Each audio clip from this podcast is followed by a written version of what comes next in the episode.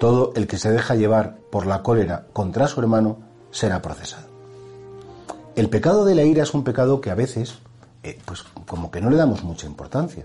De hecho, en las series, en las películas, siempre tiene que estar el, hombre fuerte, y de hecho a los hombres nos gustan mucho las películas de guerras, de tiros, de patadas, de puñetazos, como dije, no, no, ser violento, como... Y sin embargo, la violencia verbal, la ira, ese, ese, herir, ese insultar, ese despreciar, ese decir cosas malas o con un tono de tensión, de desprecio, es un poco como matar. A mí, cuando me viene, a ver, me voy a confesar, ayúdeme, quinto mandamiento, dice, no, no he matado a nadie. Y yo pregunto, ¿te has dejado llevar por la ira? ¿Has sido antipático? ¿Has sido despreciativo? Eh, eh, ¿Guarda rencor y deseas el mal a alguien? Porque claro, dice, todo el que trate con ira, se deje llevar por la ira con su hermano, será procesado. ¿Por qué? Porque, no, no, yo tengo un carácter que soy como la gaseosa, que exploto pero luego no soy nadie. Pues no explotes. Porque a lo mejor es una explosión, has dejado a una persona con el corazón partido y luego sí, te perdonará. Y todos tenemos genio, ¿eh? Y todos podemos tener ese mal genio, que en definitiva es una incontinencia de, una pasión que es pues, pues, la rabia que nos da ver injusticias. Y a todos nos disgustan las cosas que están mal. Todos podemos tener nuestras manías, pero nada justifica que nos dejemos llevar por el mal humor y por el mal genio.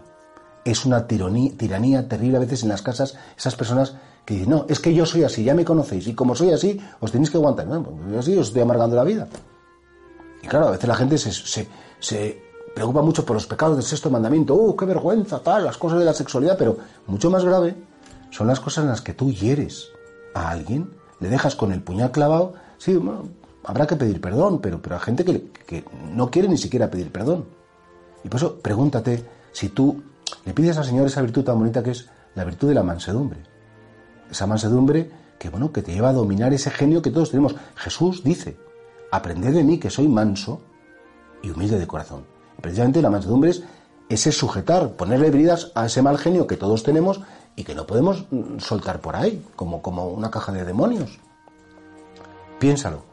Porque siempre tendremos nuestras manías, siempre tendremos nuestros tics, siempre habrá una ocasión para enfadarse, porque la gente falla, porque la gente lo hace mal, porque somos muy chapuzas. Y bueno, pues efectivamente, igual que a ti no te gusta que te griten, que te humillen delante de la gente, que pues haz tú lo mismo. Intenta por lo menos preguntarte si ese defectillo del mal humor, del mal genio, del ser maniático, a veces te puede coger el corazón. A lo mejor en algunos es un escandaloso, a lo mejor en otros no tanto. Pero qué importante es no herir, no hacer daño, con las palabras, con la vida, con las actitudes, porque en definitiva nosotros no estamos aquí para herir, estamos para curar, no estamos para hacer el mal. Hemos sido creados para hacer el bien y por tanto todo lo que sea la ira destruye y no está dentro de la voluntad de Dios.